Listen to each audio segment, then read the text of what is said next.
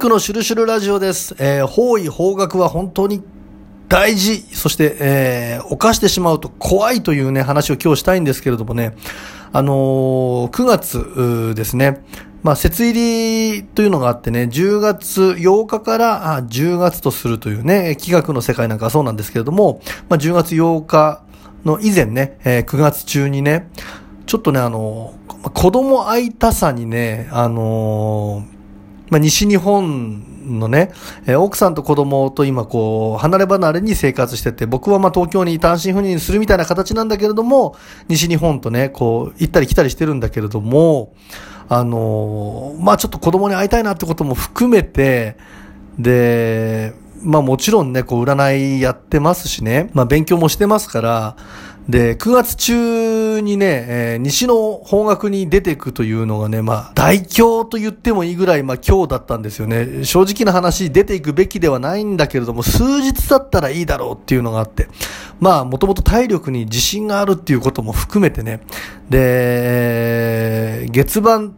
っていうね、まあ、月で言うと3匹木星が回ってたんですよ、西に。それはね、本命札と言って、自ら自滅するとかね、自らのまあ健康状態、まあ仕事も含めて、ちょっとこう、壊しかねないっていうかね、えー、まあ体力面なんかでも特に影響がマイナスに出てくるという、その本命札のね、えーまあ自滅する方位に ちょっと出ていってね。で、かつ、年番で言うとね、ね西がまあまあ基本的には大凶、えー、九死の案件が回ってるって言ってね、まあ、西に出ていくと多動的な災いを受けるとか、えーそれから、まあ、九死火星を強で取っていくって、強法に出るってことなんでね。これ、体で言うと九死って目とか、あまあ、精神作用とか頭っていうものの影響が出てくるんですけれどもね。まあ、それ分かった上でちょっと子供相田さんに数日だったらいいだろうみたいなことで言ったらね、まあ、その言った日にね、ここがもう自滅の始まりなんだけれども、ちょっとね、こう、久々になんか家で酒飲みたいなと思って、子供が早く寝たんでね、まあビールとか飲んで、日本酒とかもちょっと飲んでって言ってね。で、次の日はみんなで、あの、まあ、家族サービスも含めて、ちょっとこう、旅行の計画してたんですよ。ホテル取っておいて。以前にも家族で行ったことがあって、すごい広くてね、いいホテルで、なんか従業員さんの対応とかもすごく素晴らしくて、今回も行こうみたいなことで、で、一晩寝て、ちょっと飲みすぎたなとは思ってたんだけれども、翌日、もうね、めちゃくちゃ体調が悪くて、これは飲みすぎもあると思うんだけれども、そもそもが自滅してるよね。だってもう午前中からみんなで出かけてこうって言ってるのに。で、まあ当然ながら、まあ、ね、車をちゃんと運転して、ね、そんな酒が残ってる、あの、飲酒になるぐらい飲んでるわけではないですからね。ちゃんと時間を置いて、で、まあ無事にホテル着いたんだけれどもね、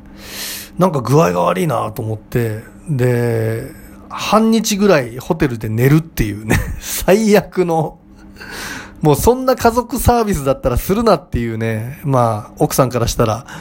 ね、結局なんか奥さんをねぎらうつもりが、奥さんがなんかもう、子供たち連れて、テラスかなんか、ね、広いテラスがあるとこなんだけど、そこに遊びに行ってもう、あんた寝てていいから、みたいな感じで、で、夜飯だけ 合流して、夜飯もあんまりなんかこう食が進まないみたいなね。でね、以前に止めたことのある駐車場なんだけれども、なんか角度、侵入する角度を間違えたのかね。ちょっと車の左前方をガリってこう、下の方をちょっとやるっていうね。これもちょっと自滅っちゃ自滅なんですよね。うん。で、まあ、そこから家に帰ったんだけれども、もう数日ずっと具合が悪くて、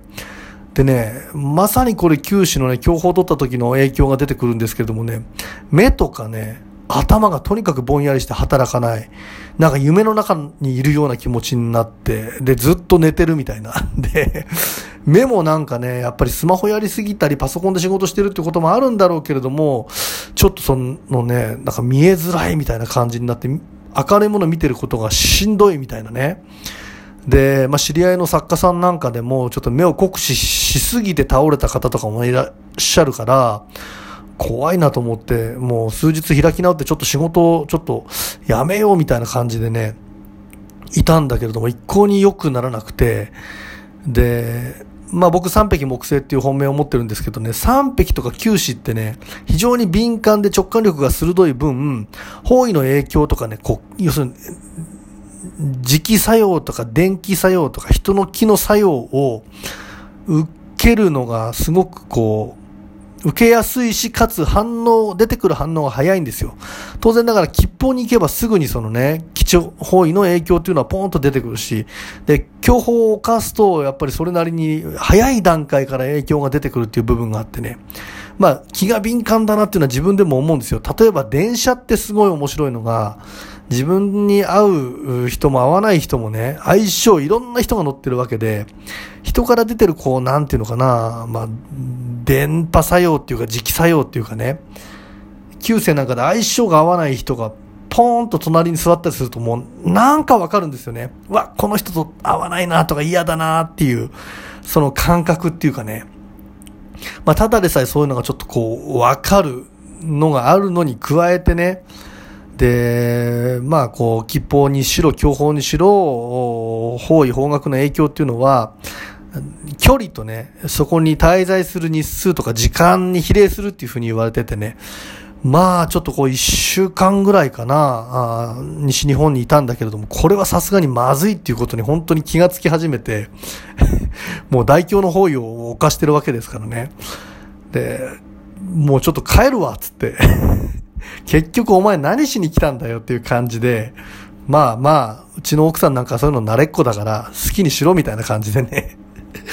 で、帰ってたんだけれどもね、もう帰りの新幹線の中でも本当にこう体調おぼつかなくて、これまずいなと思ってね、あの、方位を犯してしまった時の、えー、対処法として一番いいのは、切符を取り直すことなんですよね。で、ちょうど自分の対局に当たる場所からね、えー、北東の方角が吉報に当たってたんでね、うちのお袋が福島に田舎に住んでるんでね、え、福島の方に行って、もう一週間、もう温泉入って整体行って温泉入って整体行ってろくに仕事もせずにちょっとオーバーホールするっていうね、今年、まあ、三匹木星は厄年っていうかね、あの、まあ、緩急っていうところに入っていて、まあ、健康面ちょっと非常に不安ですよっていうことがあるんですよ。それを後天的に補うためにいろいろやって、うん、大難を小難に、ね、小難を無難にっていうことでやってるんだけれども、やっぱりこう大宇宙の教えというか自然のね、こう流れの教えの中で、えー、自らの行動が悪かったりすると、やっぱり悪い方に引き寄せが働くっていう部分もあるんだろうね。まあ、そもそもがね、まあ、えー、前回の配信で話したんだけども、打球っていうところに3匹が開座してる時って頭が働きづらくなるから、やっぱ、子供会いたさがあったとしても、やっぱりその強法を犯すべきでなかったなってことも含めて反省しながらね。で、福島で、ちょっとこう、母ちゃんになんかね、えーまあ、生態は、なんかこう、いいとこ探す自信はあったんだけども、ヒーリングみたいなところでなんかね、いいとこないかっていうこと聞いたらね、まあ、ダメ元で聞いたら意外とね、いい先生がいるみたいなこと話聞いて、で、今まで車で何回も通り過ぎてたのに、こんなところにそういう因があったんだっていうところに、行かしてもらったらね、やっぱりその先生にいろいろこうお話ししたら、人間ってそもそも働くようにできてないんだと。で、やっぱりこう鑑定のお仕事とかさせていただく中でパソコンとか結構使うこともあったりしてて、まあ、結構酔いっぱりになっちゃうんだけれども、人間の本質っていうのはもともと古くで言うと裸足で歩いてね、で、かつ朝日と共に起きて夜は眠るんだと。で、大きな仕事って言ったら餌を取りに行って、で、それを取って帰ってきて食べるっていう、これが基本なんだと。だその基本から外れた行動をあまりにしてね、自分の力を過信すると、やっぱり蓄積した疲労っていうのはとんでもないものが出てくるんだよっていうことで、まあ思い当たる部分もあってね、パソコンやったり、まあスマホを普段から見たりしてるのもあって、とにかく目とかね、ちょっとこう頭に痺れが出てきたりしたのもあって、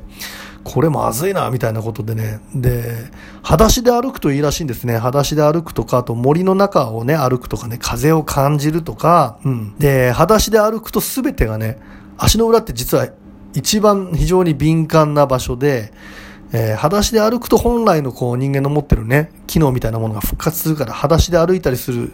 時間をね、あの、持った方がいいですよと。かといってアスファルトじゃダメだから、牧場みたいなところに行ってね、ちょっとこう土の上歩いたりするといいよ、みたいなね、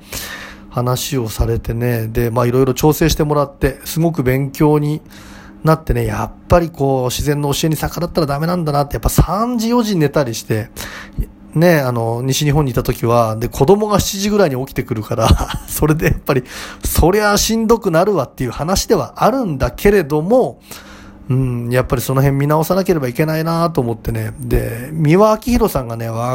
い時に、その方位方角っていうのは迷信なんじゃないかと思ってね、豪王札っていう最も本当大凶中の大凶、すべてが壊れるとか腐敗するっていう方位にわざと出ていって自分で人体実験したことがあるらしいんですよ。まあ僕も MK あるからそういうのやっちゃう時あるんだけども、